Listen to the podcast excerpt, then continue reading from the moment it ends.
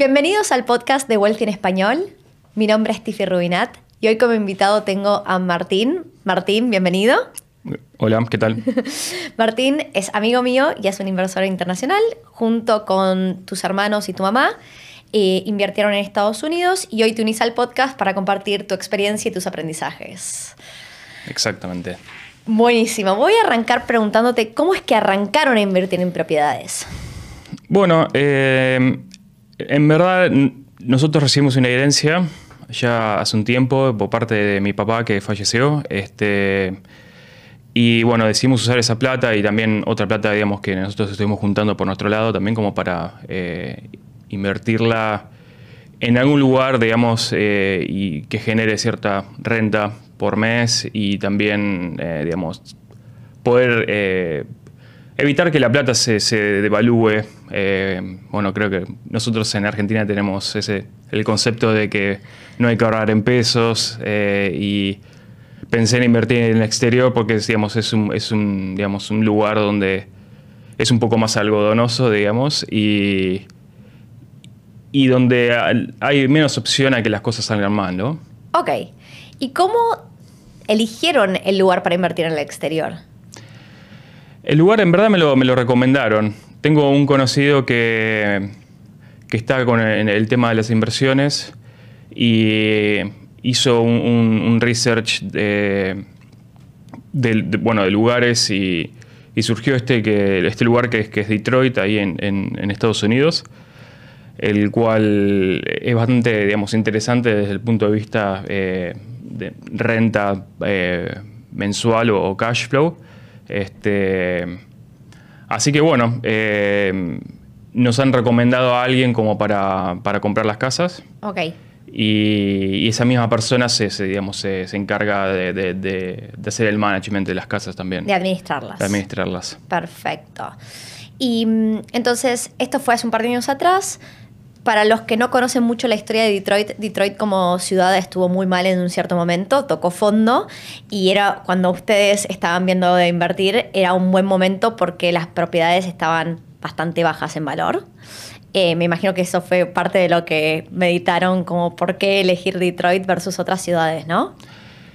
Sí, bueno, esta persona que nos recomendó invertir en Detroit eh, arrancó creo que en 2008, después de la crisis financiera que tuvo Estados Unidos, eh, invirtiendo en Miami y después un poco el mercado de Miami se, quemó. Okay. y empezaron a, digamos, a buscar nuevas opciones. más baratas. Más baratas, sí. Mm. Las casas no son muy caras allá. Este, en Miami eh, son dos o tres veces más caras. Ok. Y Detroit eh, tiene casas que son relativamente baratas y, bueno, pueden dar cierto grado de, renta. Entonces pensamos en Detroit por ahí tener más de una propiedad y poder diversificar un poco el, riesgo. Ok, perfecto. Ahora, porque conozco la historia, yo sé que pasaron, tuvieron que enfrentar varios problemas. Entonces quería preguntarte hoy, ¿qué tipo de problemas eh, tuvieron que enfrentar a raíz de la inversión en Detroit? Problemas, sí. En verdad tuvimos problemas con el, con el equipo de trabajo que, está eh, en Detroit, que en verdad eh, no tiene base en Detroit, sino en Miami y eventualmente eh, gente viaja a, Detroit, no sé con cuánta regularidad, como para, para administrar las casas.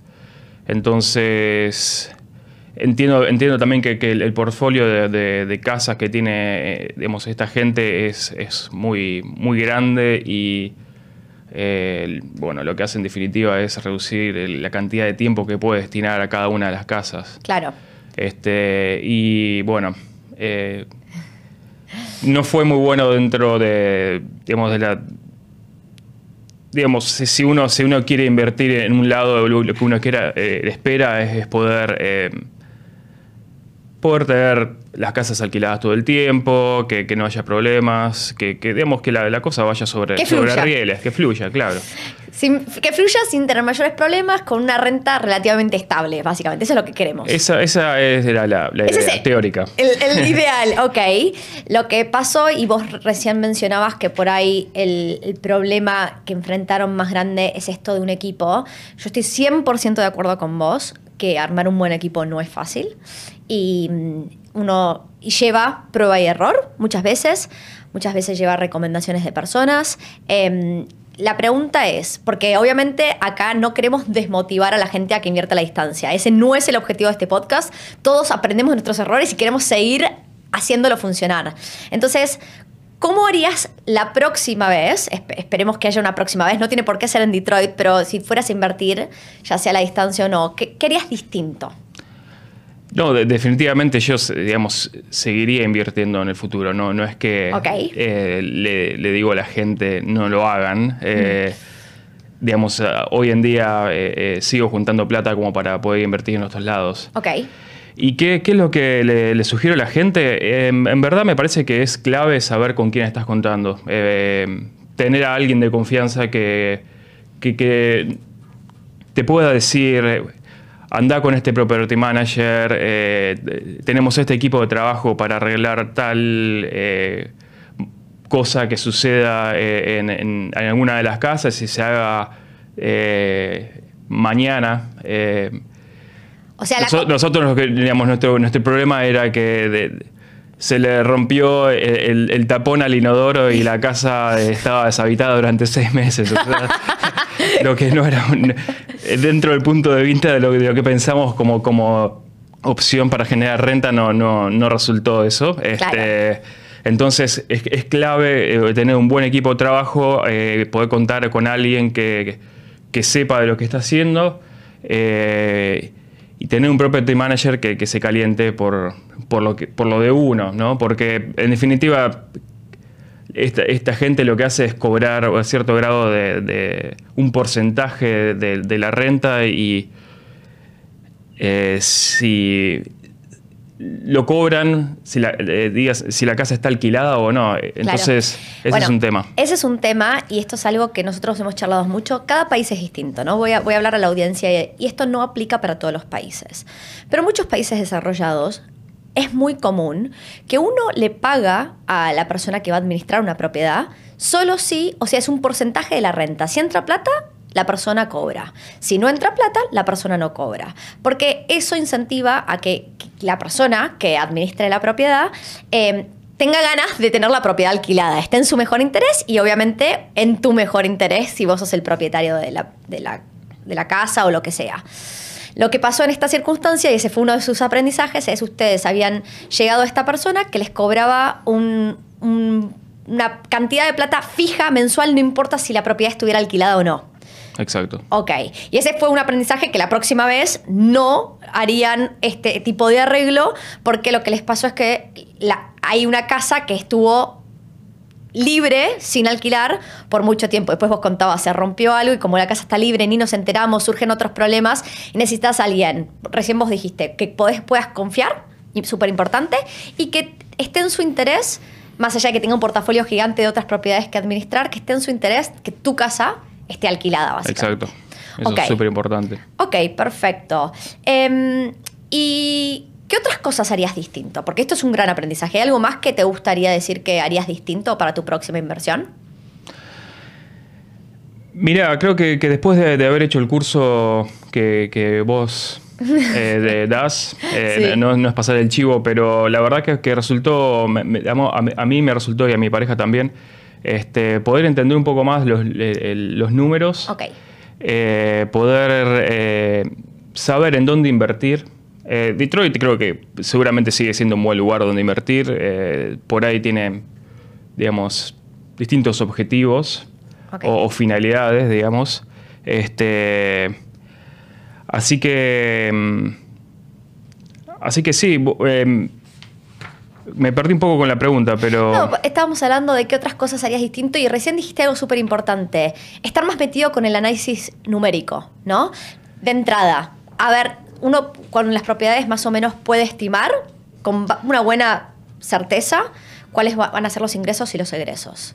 Vos me dijiste en el curso, yo aprendí a, a, entender cómo puedo hacer este análisis y la próxima vez que me meta en una inversión, yo voy a estar haciendo mi propio análisis, así que de antemano sé qué esperar en cuanto a ingresos y egresos. Exacto, eso, eso es clave. Este, así, que, así que bueno. Eh, sí, el, curso para mí fue, fue, fue eh, me, abrió bastante los ojos. Eh,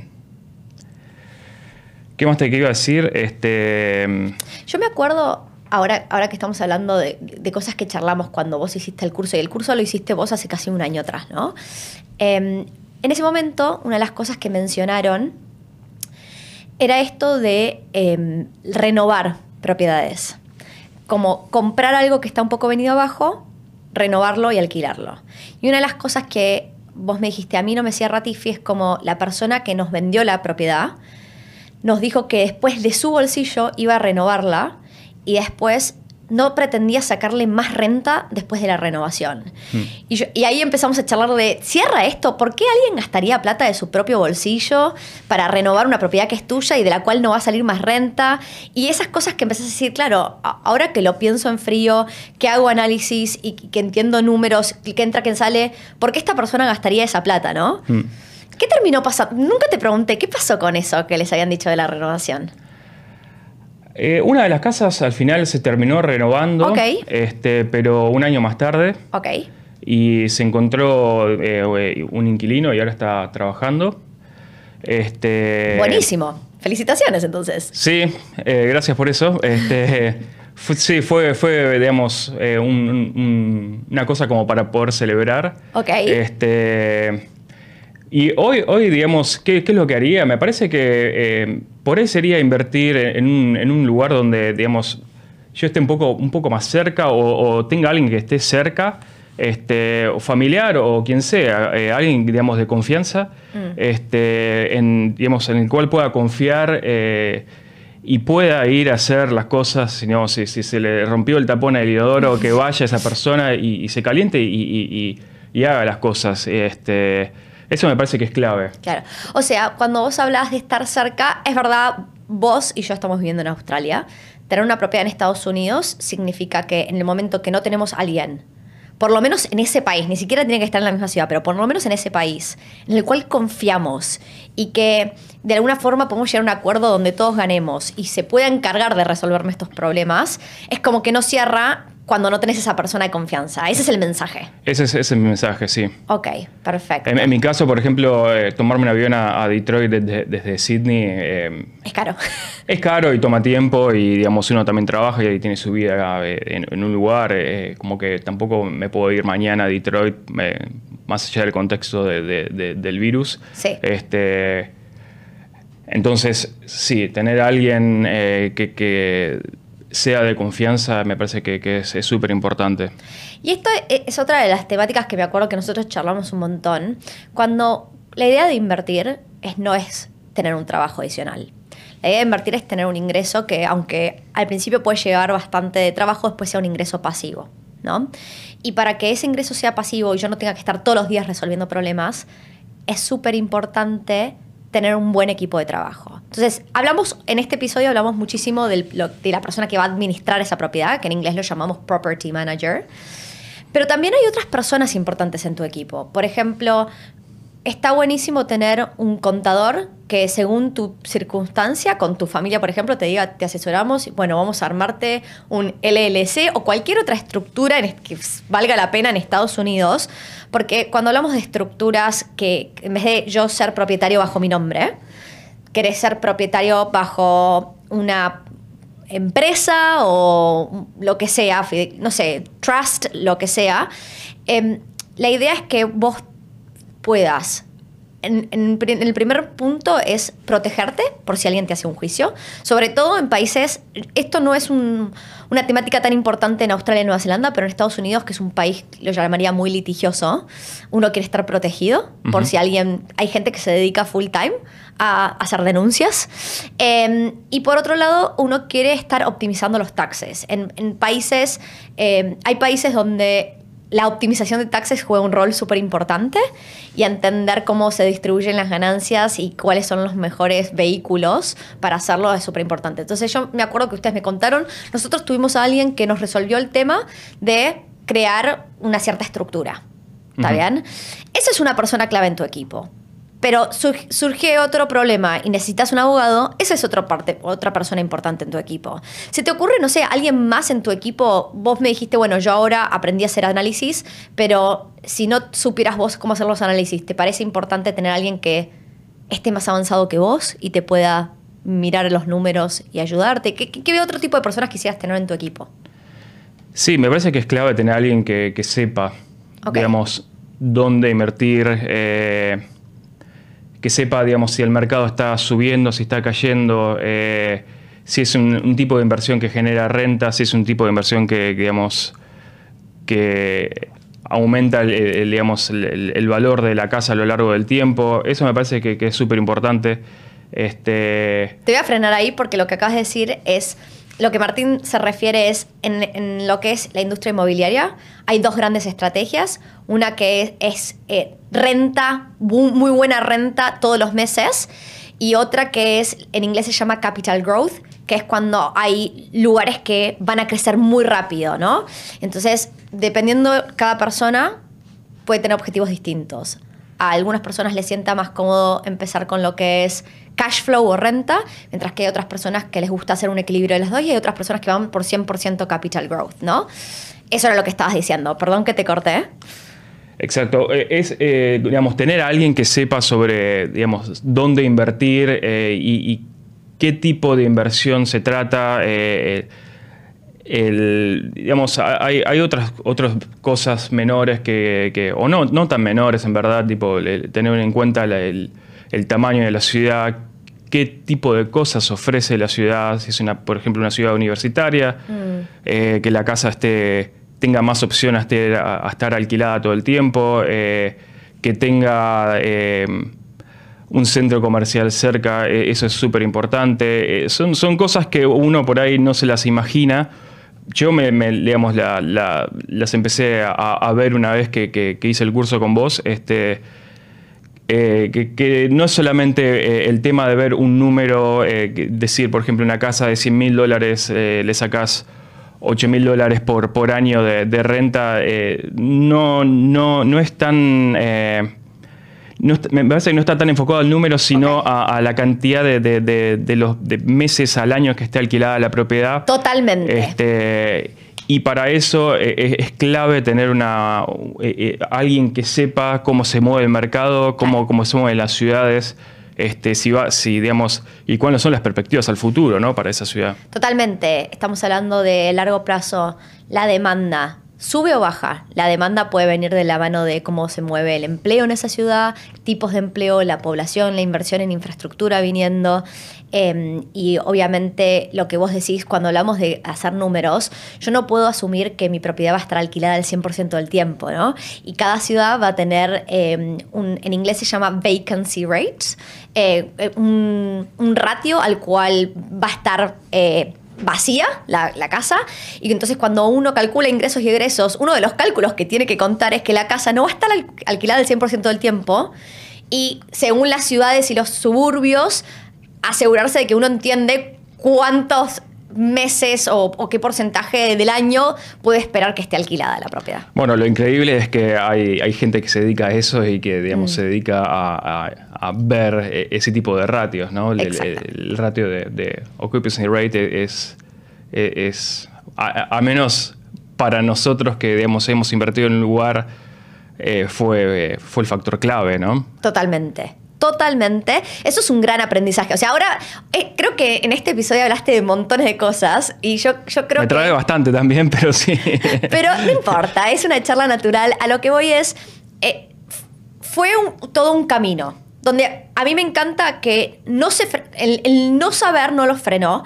Yo prefiero que la gente se la juegue y vaya aprendiendo. Hay cosas, obviamente, cuanto más aprendizaje uno quiera hacer de, antemano, mejor. Y, yo siempre invito a que la gente quiera informarse y adquirir ese conocimiento. Pero me parece mucho peor nunca arrancar. ¿Está bien? Entonces, si vos pensás todo lo que aprendiste en estos últimos dos años, son montones de cosas. Sí, sí, la verdad que se aprendió, se aprendió mucho. Y digamos, y por más de que mi, experiencia, digamos, no ha sido la mejor, pero tampoco fue mala. Eh, siempre es mejor que tener la plata guardada en un banco, ¿no? Exactamente. Este, la renta que hemos sacado, digamos, de esa plata fue, fue relativamente buena dentro de todo. No fue la que esperábamos, pero, pero a nosotros nos funciona. Se pagan las casas. Básicamente, ustedes no están sacando plata todos los meses de su bolsillo para mantener esas casas. Ujú. Ok. Exacto. Eso es muy importante. Sí. ¿Está bien? Y, y- y lo que yo siempre digo es, bueno, entonces mal no te salió, porque peor sería en el momento que compraste algo que pensaste que iba a darte plata todos los meses y de repente todos los meses vos tenés que estar manteniéndola. Sí, eso sería. Terrible. bastante, sí. Terrible. Sí, bastante malo. ¿Hay algún mensaje? Te voy a hacer una última pregunta, pero ¿hay algo más que quieras agregar a este tema o puedo ir a mi última pregunta y cerramos? Em, no, me parece que podemos cambiar a la última pregunta, sí. Perfecto. Mi última pregunta es la pregunta que le hago a todos mis invitados, es ¿qué significa la palabra riqueza en inglés wealth para vos? Creo que riqueza para mí eh, no está tan asociado a tener bienes eh, materiales, por más de bueno de que una casa sea un bien material, pero es, es un activo. Este, me parece que, es tener un, buen portfolio de, de casas, este, activos que generen plata para uno y eh, me gustaría pensar que en algún futuro eh, podría dejar de trabajar y poder tener tiempo libre como para dedicarme a hacer lo que a mí me gusta. Este, viajar o yo qué sé, ahora estoy haciendo pan. Este, no te digo hacer pan profesionalmente, pero poder disponer del tiempo porque... Para tus proyectos. Para, exactamente, para mis proyectos. Este, creo que, que va por ese lado. Eh, O sea, es tener la libertad del tiempo para hacer lo que uno quiere. O sea, es verdad que uno necesita tener activos que le generen plata para tener esa libertad. Exactamente. Este, Ok. Creo, creo que va por ese lado. Eh, no soy un tipo que, que- que gaste mucha plata. eh, de hecho, acá en Sydney no tengo ni siquiera un auto. No, no me interesa tampoco tenerlo, pero eh, lo que estoy haciendo en este momento es eh, tratar de, de seguir juntando plata, eh, invertirla, digamos, como para poder invertirla en, en- para comprar otra propiedad también. Ok. Este, me imagino que esta vez va a ser en Australia. Eh, Ok. que lo, lo estuvimos hablando con, con mi pareja. eh, tenemos que ver eh, dónde, por ahí solamente te, te llame para consultar. Gracias. Este, este, pero, pero bueno, e- eso es un poco eh, lo que, lo que yo entiendo como riqueza. Ok, perfecto. Y, y yo, eh, la verdad es que yo siempre hablo del, del tema de, tengo montones de proyectos pasión, algunos me dan plata y otros no. Entonces en el momento que mis ingresos pasivos por mis propiedades cubren mi costo de vida, que no es súper alto, igual que vos, yo soy- me considero una persona que no, me, no es que me la paso gastando plata, eh, sí tengo un auto, voy a hacer, voy a Vivís un poco más lejos de la ciudad. Eso, eso- Vivo un poquito más lejos de la ciudad, pero creo- considero que los dos tenemos un costo de vida relativamente bajo. Eh, y es eso, es, es poder tener la libertad de hacer los proyectos que uno quiere, ¿no? Me encanta ese mensaje. Bueno, Sí. Martín, te agradezco muchísimo por haberte sumado hoy. Gracias por la entrevista. Y voy a mirar ahora a todos los que nos están mirando en el video, ya sea por Facebook, YouTube, por ahí lo están escuchando en Spotify, Apple Podcast, lo que sea. Si escucharon algo que les pareció interesante, que les agregó valor, que aprendieron, no duden en compartirlo con su familia y amigos. Hasta la próxima, nos vemos.